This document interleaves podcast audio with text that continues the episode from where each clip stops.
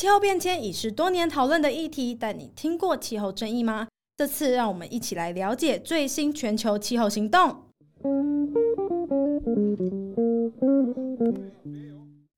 亲爱的朋友，你们好，欢迎来到城市有事吗？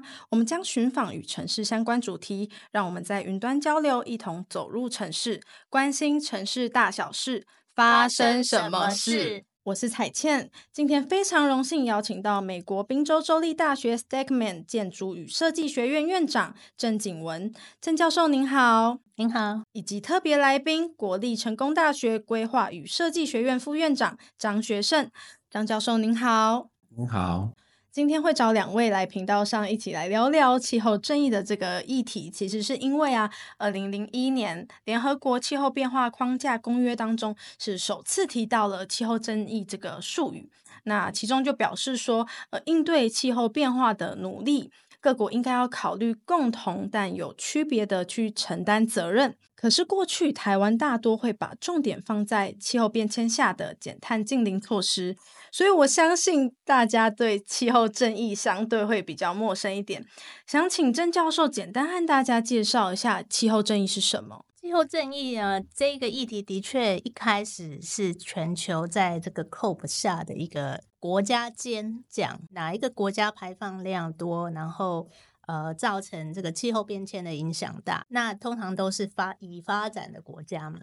那再就是发展中度或是还未开发的国家，它排碳、它排这个呃温室效应的量比较少，但是它的备受影响比较大。是，就有时候比如是一个岛小岛的国，所以在这种不平衡哈，不管是你呃造成气候变迁的影响上，然后还有你气候变迁下是被影响的这个影响，在国与国之间。的差异性是，这是一开始在讲气候正义的时候，是以这个国际角度在看。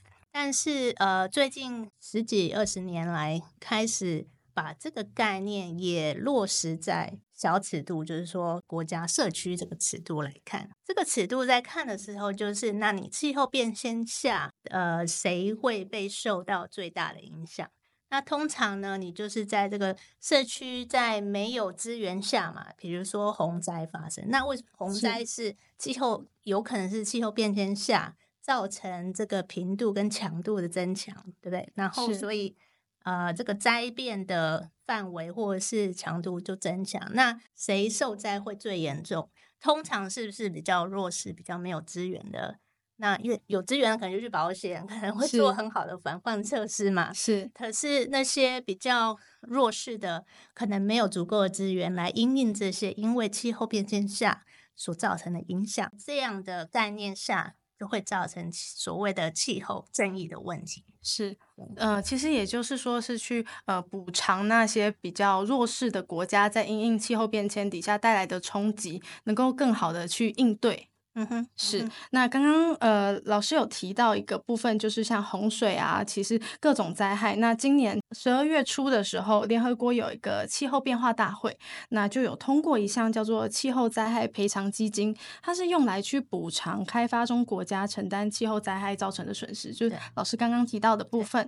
那其实呃，这个相对也表示说，其实在针对这个气候正义的问题，会未来其实全球都会展开一定的行动。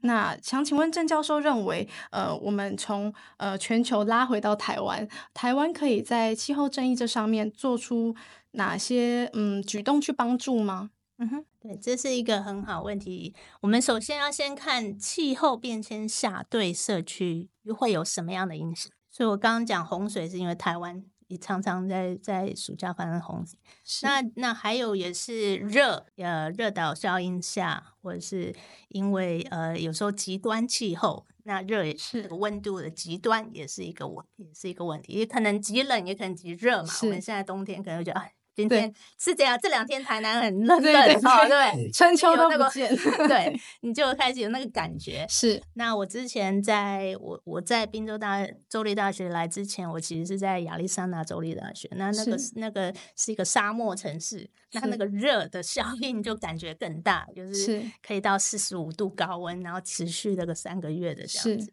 所以在那样子的情况下，谁受灾的情况比较严重？比如说在热下面，呃，热岛效应效应下哈，那如果有人没有钱缴电费，就没有办法能够够 cool down，对不对？嗯、那或者是可能住家环境没有很多的绿地，是啊，没有很多的树，那可能它的那个住家环境就会温度就会比较高。是是，是。那其实，所以这个整个。城市的发展建设，是你的资源分配，你的绿地分配，这个公不公平，其实也会影响到这个居民生活、身体健康。所以在资源不均下，造成这些资源呃这些气候变迁下的的影响的不同，也会造成这个气候争议的结果。是，其实刚刚从呃教授分享发现，就是我在做一些呃。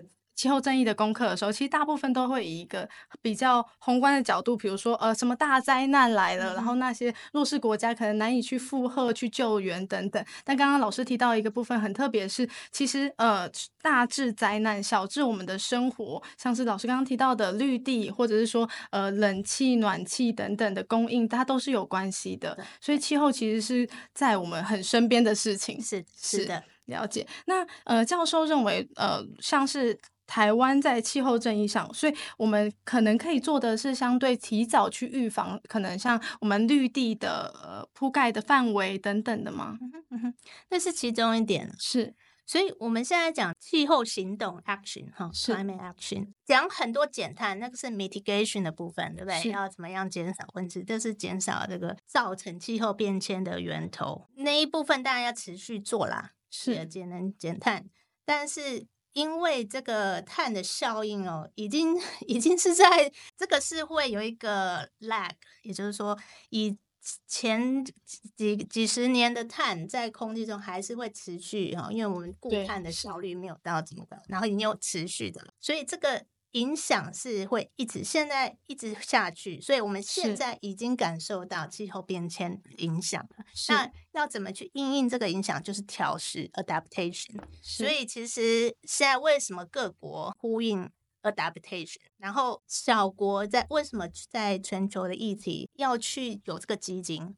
因为小国就是比较没有资源，比如说万一呃有些地方可能要变成气候的移民了。对不对？它有时候 sea level rise 就是海平面上升，有一些小国或有些地方就变成不能居住了。是，那这些人要去哪里？那就要需要一笔钱嘛。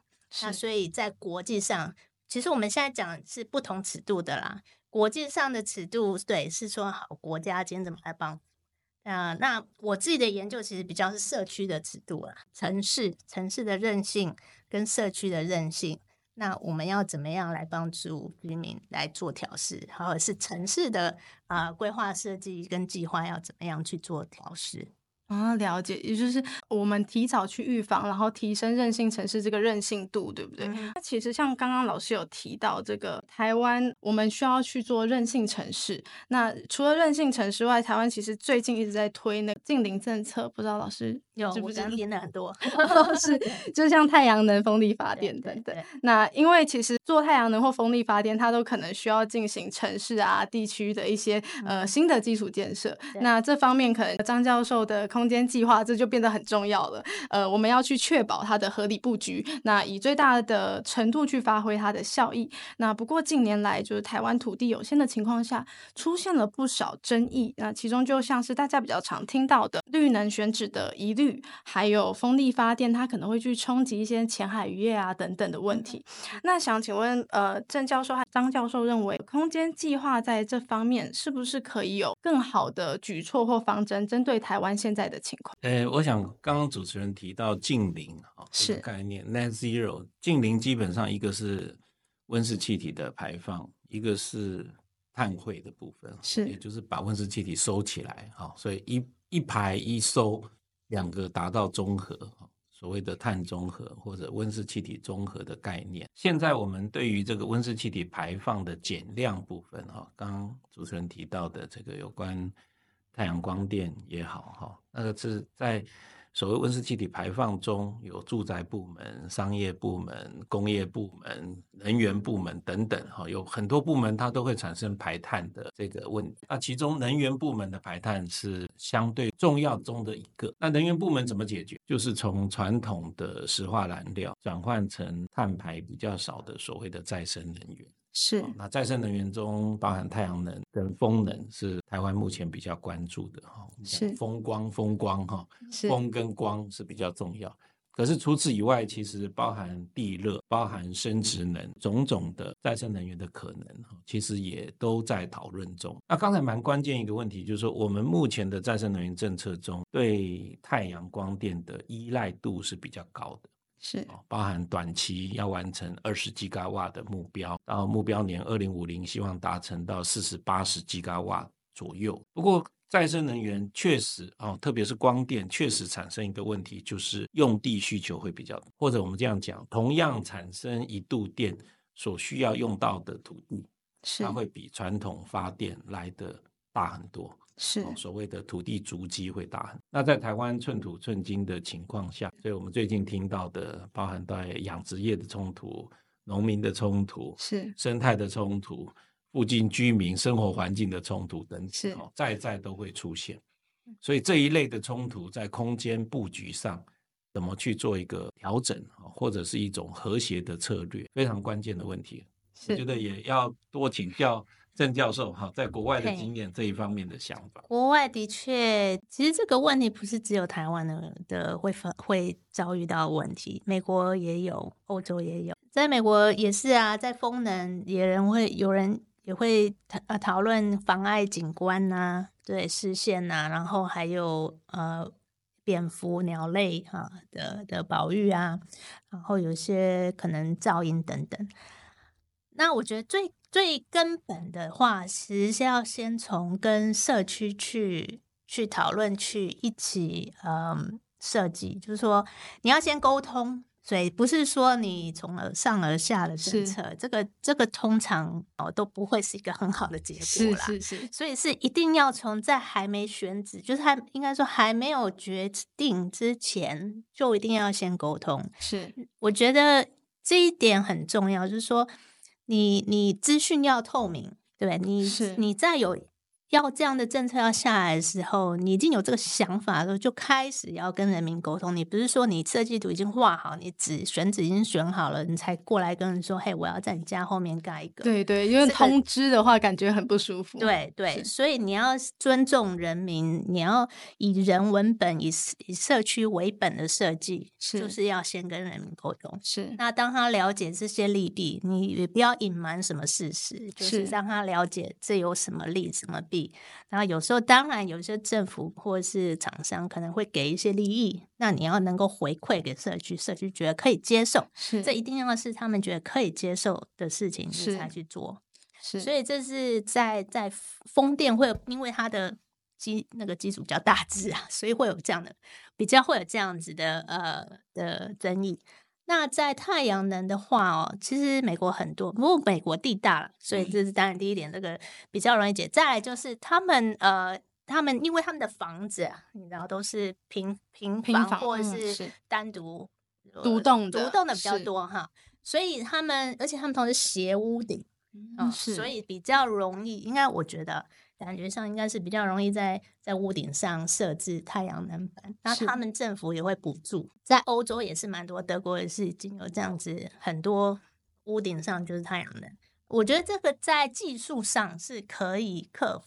那现在因为太阳能已经不止只有屋顶啦，现在你说砖瓦，你要 玻璃哈，现在很多技术啦，是是，你可以跟建筑是跟景观结合，是，所以我觉得在技术上这个。有很大的潜力，大家可以可以创意去发挥。最后就是说，没有一个政策，没有一个没有一个项目是可以解决所有的问题的。所以不是只有风，不是只有光能。所以我们要多元的发展，然后去做多元想象，能够不同的。那还有节能减碳，你当然要有好，要先节能，对，要先减少。每个人也有责任是是去减减少，从源头从源头工业哦上的节能也是。所以呃，这一定是要多元面向，不不能够只靠单一的策略去解决这个复杂的问题。是是是，其实它好像涉及的呃，不管是产业啊，还是老师刚刚提到的议题等等的，它好像是需要一个大家都一起来呃想办法处理，才有办法去完成的一个大任务，对不对？对，我我想要 echo 一下，是就是刚才我觉得有两个重点，第一个重点就是沟通。跟资讯公开是，那这件事情包含在设置对于当地社区意见领袖或者是居民的一个共识的形成，这个过程我觉得是必须的，不是由上而下完全这个用经济法则来决定。是，那这个的沟通，另外还有一个层次，我觉得在台湾迈向二零五零近零。包含刚刚提到再生能源的占比跟我们的承受力，政策面的沟通，我觉得也很必要。台湾地就这么大，当需要这么多再生能源，一定需要这些地的时候，不可能没有成本。那这些成本也应该要大家能够认知，大家一起承受。是，像现在很多的问题是发生在。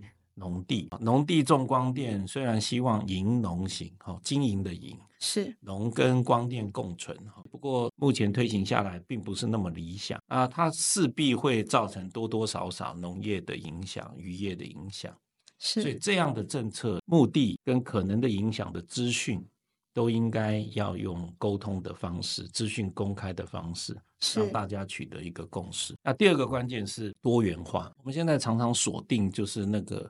太阳能好像就是要达到这样的目标值哈，甚至有时候大家说那个二十吉瓦怎么出来的，不晓得那个目标值是不是能够更有科学性、更有多元性的讨论。我看到一些 NGO 团提出说，我们是不是应该以屋顶优先？是。那现在台湾的现况是屋顶的设置哈，手续比较麻烦，对厂商来讲利润也比较低了。是。申请了半天，只能盖个两三片，所以会造成从经济面上来讲推动比较不易。可是实质上，如果都市内以屋顶优先，又能够就近得到能源，哦，也减少传输等等的问题，哈，这个自己用电自己发，是。我觉得像绿色和平所提的百万屋顶，哈，是，甚至是企业体，哈，台积电要进驻到高雄的时候，是不是能够认养周边的屋顶？去协助居民一并来完成太阳光电的设置，哈，所以这个都回应出一种更多元的想法。问题要透过 设计来解决，哈，透过一些设计的手段来使得问题处理。是刚刚张老师提到的这个部分，就是说屋顶光电来说，其实好像比较放在的是新大楼的建设上面，呃，你的屋顶有几层，一定至少要是呃太阳能板。但是对于像刚刚老师提到这种个人户或者是呃比较旧的大楼，确实在申请上面就会有一些麻烦跟困难。嗯、对我我了解老师刚刚提到的部分。是我们现在修法之后，再生能源法修修了之后，新建一定规模、一定条件下，它必须要设置再生能源是，是有了哈。可是正如主持人讲，它是针对新的，是已经存在的，应该要有更多的。诱因要对要有诱因呢，是了解怎么辅助。嗯，是是是，所以还是其实以政政策面来说，会希望的是更全面的去检讨过去呃我们遗漏掉的部分，然后让大家一起可以有效的投入到这个领域里面。因为刚刚张老师也提到，其实不一定是民间不愿意去做什么，而是说这个过程，然后成本效益其实有时候也会不太合理。那最后想要请呃郑教授可能跟大家分享一下，这次就是回到台湾来，然后对气候正义啊等等的一些理。理解，呃，希望跟台湾的听众表达哪一些想要分享的部分？这样，上次回来在四年前选总统的时候，是那这疫情的关系，可能呃。在在一些政策或者是行动面，可能都多少有点影响啦。大家能够多关怀气候或者是环境正义这方面，尤其是可能有一些弱势团体，或者是有一些呃农民，有时候也是算弱势的一部分啦，因为他们可能呃知识的传递啊，然后呃发生的管道管道没有一个可以。可以沟通的管道是，所以有时候是城城乡那个发展不均，然后资讯不平衡。不管在农地哦，用用绿能，其实我也在想说，是不是也要去考虑整体国土经济跟嗯我们永续发展。所谓永续，比如说，如果这是一个农地是，是是一个很一个很重要的的土地的资源，那有时候我们是不是要先优？哪一个是优先选择？对，或者是农民的生计可能是变成一个优先的选择。如果不够电的时候，可以用怎么样这个岛外的发电哈来来供给等等，就是要有很多配套的想法，而不是一味的呃想说哦，我们一定要 push 这方面啊。所以，所以我觉得沟通真的很重要。是，那能够以。以人为关怀，以人的角度，呃，居民的角度去做任何的政策，然后有充分、有意义、充分的沟通。是，所以呃，不是说只是做个样子，然后有时候也是长期的啊。你要建立那个信任，你做不好，有时候是信任的问题。你这个需要一点时间，然后需要呃，你你的。态度跟过程，这个过程很重要。是，有时候我常说，我们在设计啊，这个过程是比结果重要。我在研究正义啊，正义的理论其实是有好几个面向。那我们常呃常讲的是 distributive，就是呃环境资源分配分配的正义。那通常是空间上也可以去看啊，对不对？哪边是呃。比如说绿地少啊，又是弱势，这个就是空间上不足，这个是分配的争议。那还有一个是程序的争议。那 procedure justice 很重要，就是这个过程，decision making 的过程啊。所以这这这两个，其实在环境正义的理论已经已经探讨了好几十年了。是，那这个一定这个也可以应用在气候正义的议题。然后再来呢是嗯。Recognition 有一些呃，像美国的环境，或者是其实台湾也是原住民的权益一早被剥削侵略的，是我们有没有正视这个问题？是 recognition 就是有没有正视是过去居民受到的伤害，然后再来就是补偿嘛，要怎么样去补偿？所以在做这些计划的过程中，也要去考虑说。我们现在的任何的计划会不会去加深这个原本的不正义？所以，比如说，因为台北市很有比较多资源，所以很多钱就往台北市。是你没有资源的地方，是还是可能就没有？是在在这个分配上啊，在程序上啊，是，然后在有没有正视它的不正义跟补偿的方面，有没有可能在？计后来计划都可以去兼顾，那最后的就是 generational justice。我们今天做的，跟我们的后代在后代是会不会产生后对的后代的不正义？是是个有点永续的概念。是，所以我们今天做的决定是会影响到好几世代的。是是，是，所以这个这个在所谓正义这方面，其实是有很多面向。那最好当然都是能够去去兼顾去。至少要问自己这些问题。嗯、呃，是刚刚曾教授有讲到，其实好像听起来就是，呃，从过去、现在、未来这三个部分都是要通盘去检讨的，嗯、然后去呃检视说，呃，过去我们犯过的错，我们应该要怎么去弥补它？那现在我们的处境是什么？如何把分配这件事情平等的？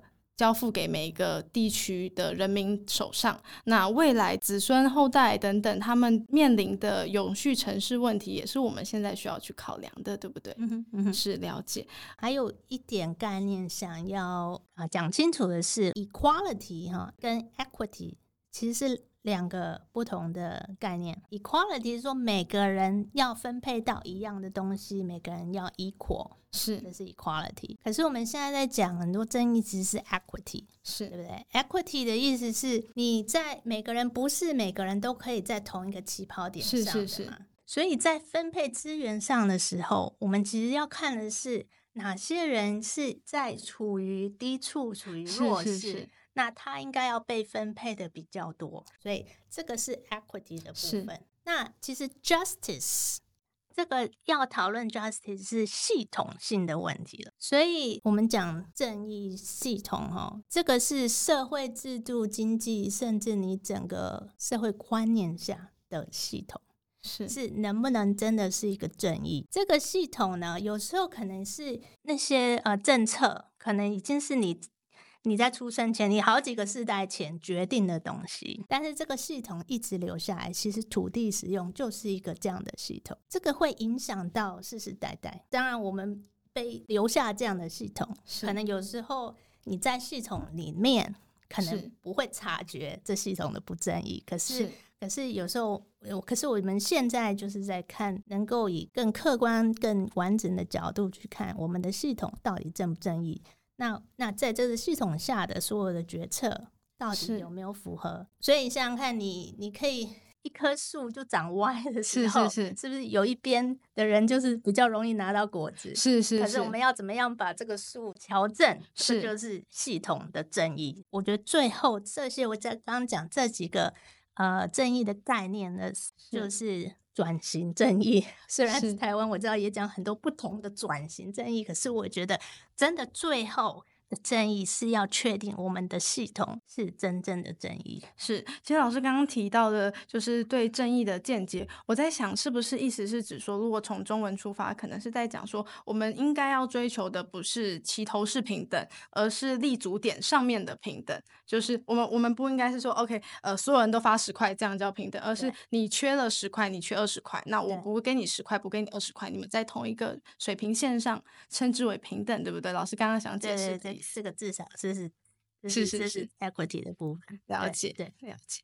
有的时候这个概念讲的是不是通通要均等？对，是是是是，是一种用国父思想的概念，是一种机会的平等。是是是。可是这里面我觉得有一点特别，我感受到郑老师的诠释，就是这个中间包含对弱势的关怀。不要算得那么精准哈，回应到自然环境、气候变迁的威胁也是一样的哈。